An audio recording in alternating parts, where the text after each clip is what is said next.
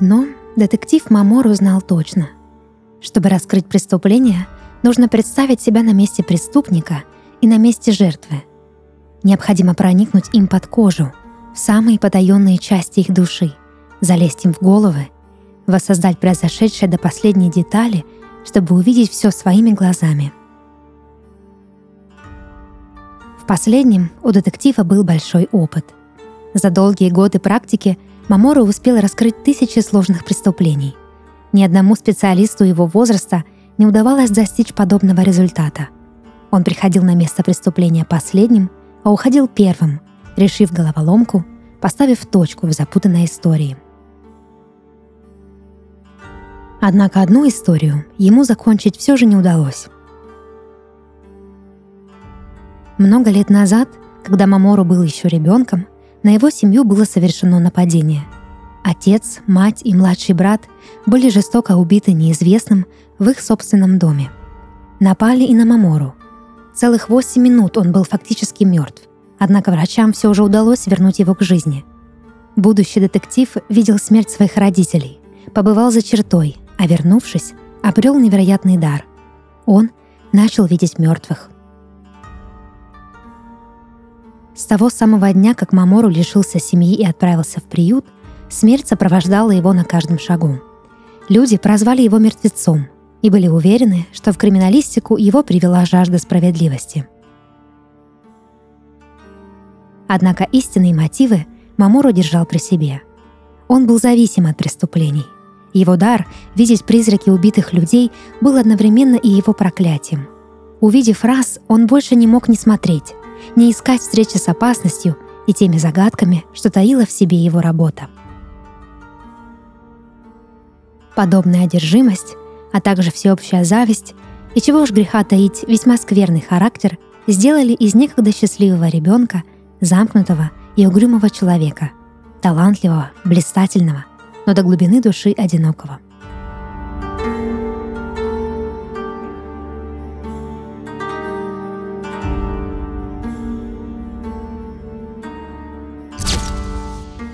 «Мертве... Э, то есть Мамору, вы пришли?» Неловко воскликнул офицер полиции Киота Кацума. «Вас-то нам и не хватало». Мамору молча вошел в номер отеля, где уже собралась команда криминалистов. Офицеры полиции озабоченно тараторили что-то в рации, делали снимки места преступления и собирали улики. Мрачным взглядом он осмотрел комнату, щурясь от бьющего из окна света – Стояло раннее утро, а раннее утро Мамору не переносил. На полу номера лежала жертва. Мужчина средних лет, прилично одетый, причесанный, смазливый, стройный. Он лежал на спине с перерезанным горлом, в луже собственной крови, с плотно закрытыми глазами. «Мужчина, 29 лет, зовут...» — начал зачитывать Кацума. «Шторы кто-нибудь трогал?» Тихо перебил его Мамору, расположившись перед убитым на согнутых коленях. «Что? Шторы? Причем тут шторы?» — возмутился Кацума. «Они были закрыты, когда вы начали?» Повторил свой вопрос детектив, но в этот раз тон его был более раздраженным. «Эм, да, наверное, открыли, чтобы было лучше видно», — оправдался Кацума. Но Мамору ничего ему не ответил, Вместо этого он наклонился к убитому ближе и едва заметно принюхался. Окружающие были в замешательстве. Впрочем, как и всегда. Никто не смел перечить Мамору, хотя его методы были понятны далеко не всем. Он поднял взгляд на судмедэксперта, и в его глазах застыл негласный вопрос. Казалось, Мамора уже знал на него ответ, однако решил удостовериться – Смерть наступила около пяти часов утра. По первичному осмотру от потери крови. Больше данных будет к обеду, после вскрытия. «Что думаешь, Мамору?» — с надеждой спросил Кацума. Этой ночью наш парень был не один. С ним была женщина. Молодая и очень горячая, полагаю. «Что заставило тебя так думать?» — продолжал Кацума. «Начать с очевидного? Или поберечь твое эго и перейти сразу к знакам, что вы никогда бы не заметили?» Кацума нервно сглотнул и выбрал второе. «Чувствуешь запах?» — спросил Мамору, даже не взглянув на офицера. «Эм, это запах трупа, Мамору?» — недоверчиво ответил Кацума. «Это парфюм, и он женский. Почули, я полагаю». Его волосы прилизаны гелем для укладки. Он был в костюме в 5 часов утра. Наш друг готовился к свиданию. Шторы были задернуты, хотя вид из номера отпадный. Не говоря уже о том, что на ковре полно мелких точечных следов. Я, конечно, не эксперт, но, по-моему, это шпильки Кацума. Пока Кацума переваривал полученную информацию, Мамору искал подтверждение своей версии среди отчетов криминалистов – по словам горничной, что нашла убитого, дверь номер была открыта. На стенках дверного проема нашли небольшую свежую трещину. Должно быть, убийца уходил быстро, захлопнув за собой дверь. Волосы, обнаруженные на теле убитого, были длиннее и темнее его собственных и ждали анализа на ДНК. Однако некоторые моменты были неочевидны даже для самого Мамору. Орудие убийства на месте преступления не обнаружили, отпечатки пальцев тоже – Убитого в отеле никто не знал, а по тревожному номеру из его телефонной книжки никто не ответил. «Здесь должен быть чемодан», — бормотал Мамору, осматривая место преступления. «Чемодана нет. Личных вещей тоже. Быть может, убийца забрал его с собой?» — с надеждой спросил Кацума. «Сообщите, если найдете». На этом Мамура закончил с анализом места преступления и вышел, никому ничего не сказав — Забрав тело и опечатав номер, криминалисты покинули отель. Мамор уже отправился на поиски загадочной красотки, пока что единственной подозреваемой в этом деле.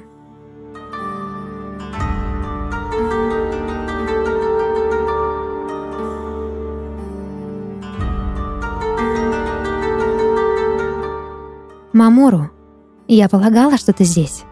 За спиной послышался женский голос, когда детектив миновал вестибюль и проходил мимо бара.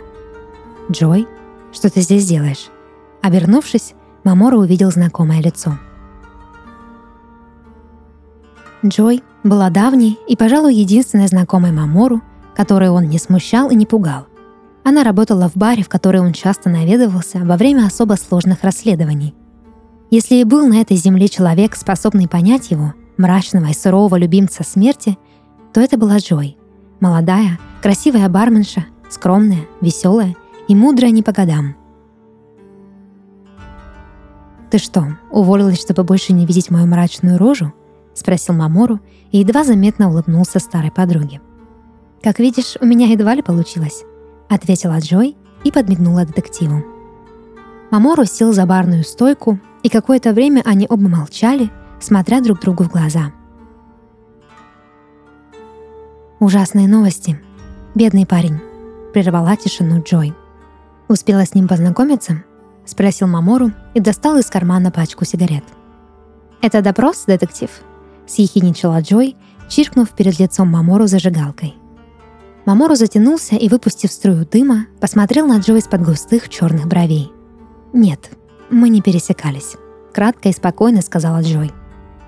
«А сексапильные красотки к вам случайно не заселялись?» — спросил детектив, аккуратно стряхнув пепел в граненую пепельницу, что Джой заботливо поставила перед ним. «Тебя интересуют все или конкретное?» — с улыбкой уточнила Джой. «Желательно та, что потенциально виновна в убийстве». Между Джой и Мамору снова воцарилось молчание. Сигаретный дым окутывал ее, добавляя в светлый и невинный образ чуточку порока — на секунду Мамору задумался, что так Джой выглядит особенно красиво. Но не успев насладиться этой мыслью как следует, он встряхнул головой, словно пытался выкинуть из нее подобные мысли. Брюнетка, волосы до плеч, парфюм с пачули, туфли на тонкой шпильке. Вероятно, очень красиво, настолько, что ради нее можно и умереть. Мамору докурил сигарету и со всей силы потушил окурок одной пепельницы – Джой прибрала за детективом, а затем, наклонившись к нему чуть ближе, сказала. «Есть одна странная барышня, американка. Приходит и уходит только ночью. Остальное время из номера не высовывается. Красивая, стройная, на высоких шпильках. Про Пачули ничего не скажу, но вид у нее всегда мрачный и озабоченный. когда ты видела ее в последний раз?» — серьезно спросил Мамору. «Не могу точно сказать. Я работаю два через два.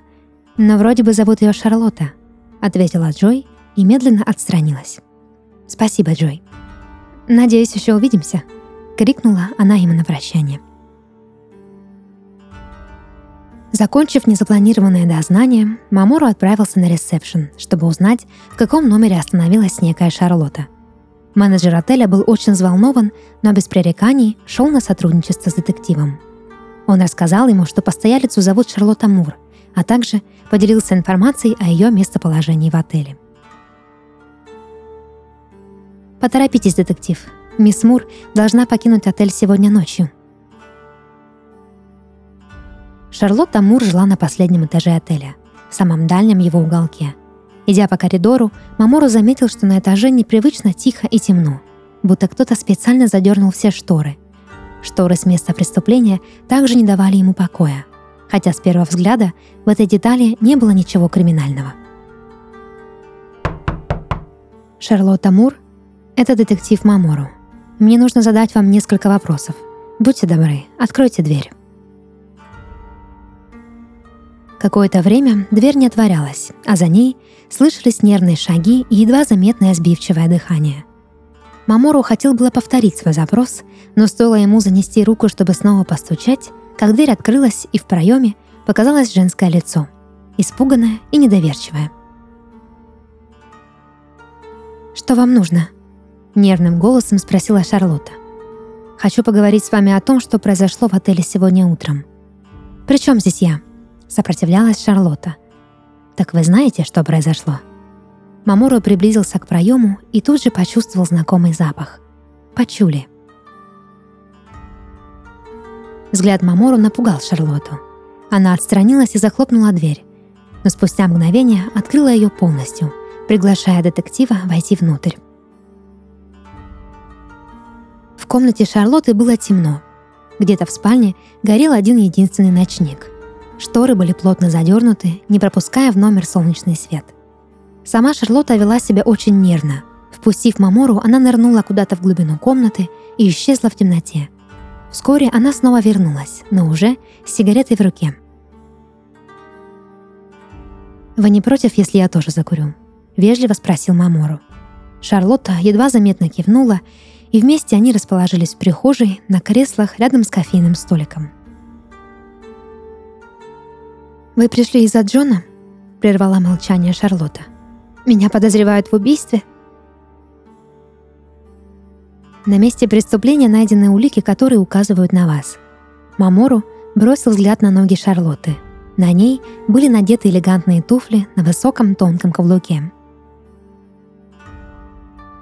«Я не убивала его, клянусь», — сказала Шарлотта и глубоко вздохнула. «Давайте не будем опережать события, мисс Мур. «Пожалуйста, зовите меня Шарлотта», — прервала детектива женщина. «Шарлотта, где вы были сегодня ранним утром?»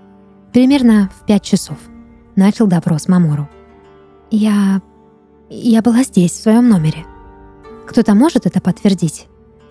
«Увы, только мои задернутые шторы». «Поясните». «У меня редкая болезнь, аллергия на свет. Я выхожу из комнаты только ночью», Мамору ненадолго задумался. Вот почему шторы были задернуты везде, где потенциально могла появиться Шарлотта. Однако они были задернуты и в номере убитого. «Кем вы приходите с Джону?» — продолжал Мамору. «Мы... мы встречались, тайно. Моя семья не одобряла этот роман». Сказав это, Шарлотта едва сдержала слезы. «Вы договорились встретиться здесь?» «Что? Нет. Я не знала, что Джон остановился здесь. Я приехала в Киото по работе, заселилась в отель, а он... он приехал за мной». Шарлотта включила ночник в прихожей, и Мамору наконец-то увидел, как она выглядела. Шарлотта действительно была очень красивой женщиной. Длинные черные волосы были аккуратно прибраны заколкой на затылке, бархатное черное платье облегало ее эффектную фигуру, Бледная кожа и огромные, как бусины черного жемчуга, глаза смотрели на детектива с тревогой и надеждой. Мамору был восхищен и удовлетворен. Его предположение подтвердилось. Подозреваемая являлась роскошной женщиной и явно была замешана в происходящем. «Шарлотта, давайте я расскажу вам, что вас ждет», — начал Мамору, потушив сигарету. «У полиции достаточно улик, чтобы задержать вас до выяснения обстоятельств. Вас заберут в участок и будут допрашивать настоящие кретины своего дела. Несмотря на свою болезнь, вы были на месте преступления. Даже если вы и невиновны, прежде чем доказать это, вас прогонят по всем кругам ада. Мамору подвинулся к Шарлотте ближе и продолжил. «Расскажите мне, что произошло сегодня утром?» Шарлотта нервно терла свои ладони и взволнованно смотрела на Мамору. Ей было страшно, однако она взяла себя в руки и решилась рассказать детективу, что случилось на самом деле. Джон пришел ко мне и предложил уехать вместе с ним. Он говорил о том, что хочет быть со мной, что моя семья не сможет больше стоять между нами. Он предлагал сбежать на другой край земли, туда, где нам больше не придется скрываться. Я мешкала, не была уверена, что это хороший план, но все же дала Джону обещание, что приду к нему ночью. Он все подготовил, билеты, вещи, дал мне ключ и сказал, что будет ждать меня в своем номере, чтобы затем вместе уехать. На этом мы и расстались. Я сомневалась до последнего. Немного выпила, чтобы расслабиться, а затем случайно уснула. Проснувшись, я поняла, что не хочу никуда уезжать, что все это ошибка и что так больше продолжаться не может. Я отправилась к нему, чтобы поговорить. Я хотела с ним расстаться, но когда я зашла в комнату... На этом моменте Шарлотта не сдержалась и заплакала. Мамору взял ее за руку, чтобы успокоить, но она вздрогнула, как ужаленная. Вытерев слезы, она продолжила. Я стучалась, но Джон не открывал. Тогда я воспользовалась ключом, что он мне оставил. Клянусь вам, детектив, он был уже мертв, когда я пришла. Он ждал меня, оделся и собрал чемодан. Он даже задернул шторы, зная, что я приду. Но он не дождался. Я испугалась, запаниковала, и я не знала, что делать. Тогда вы схватили чемодан и спрятались здесь. Продолжил за Шарлотту детектив. Шарлотта кивала и плакала. «Кроме чемодана, вы ничего не взяли?» — спросил Мамору, когда женщина немного успокоилась. «Нет, только его». Шарлотта поднялась с кресла и пошла в сторону спальни. Через несколько секунд она снова появилась в прихожей с чемоданом в руках. «Я не знаю, зачем взяла его. Это плохо? У меня будут проблемы?» — спросила она, отдавая Мамору чемодан. Оставайтесь здесь, пока я не приду. Постарайтесь успокоиться и поспать. Скоро вы сможете уехать домой. Покинув Шарлотту, Мамору отправился в полицейский участок вместе с чемоданом убитого. По дороге он думал о том, куда приведет его это дело, и приведет ли вообще. Интуиция подсказывала ему, что Шарлотта говорит правду, а это значит, что убийца все еще на свободе. Пока что. По дороге обратно в отель Мамору получил срочный вызов. Подозреваемая Шарлотта Мур была найдена мертвой в своем номере спустя буквально несколько часов после того, как детектив покинул ее. Конец первой части. Продолжение в следующем выпуске.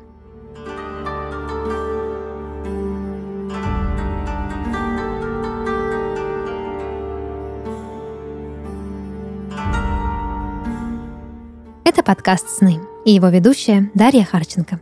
Сегодня я читала рассказ, написанный на основе сна нашего слушателя Данила Махова из города Краснодар. Если вы хотите, чтобы ваш сон прозвучал в подкасте, присылайте его к нам на почту. Ссылка в описании. До новых встреч и сладких снов!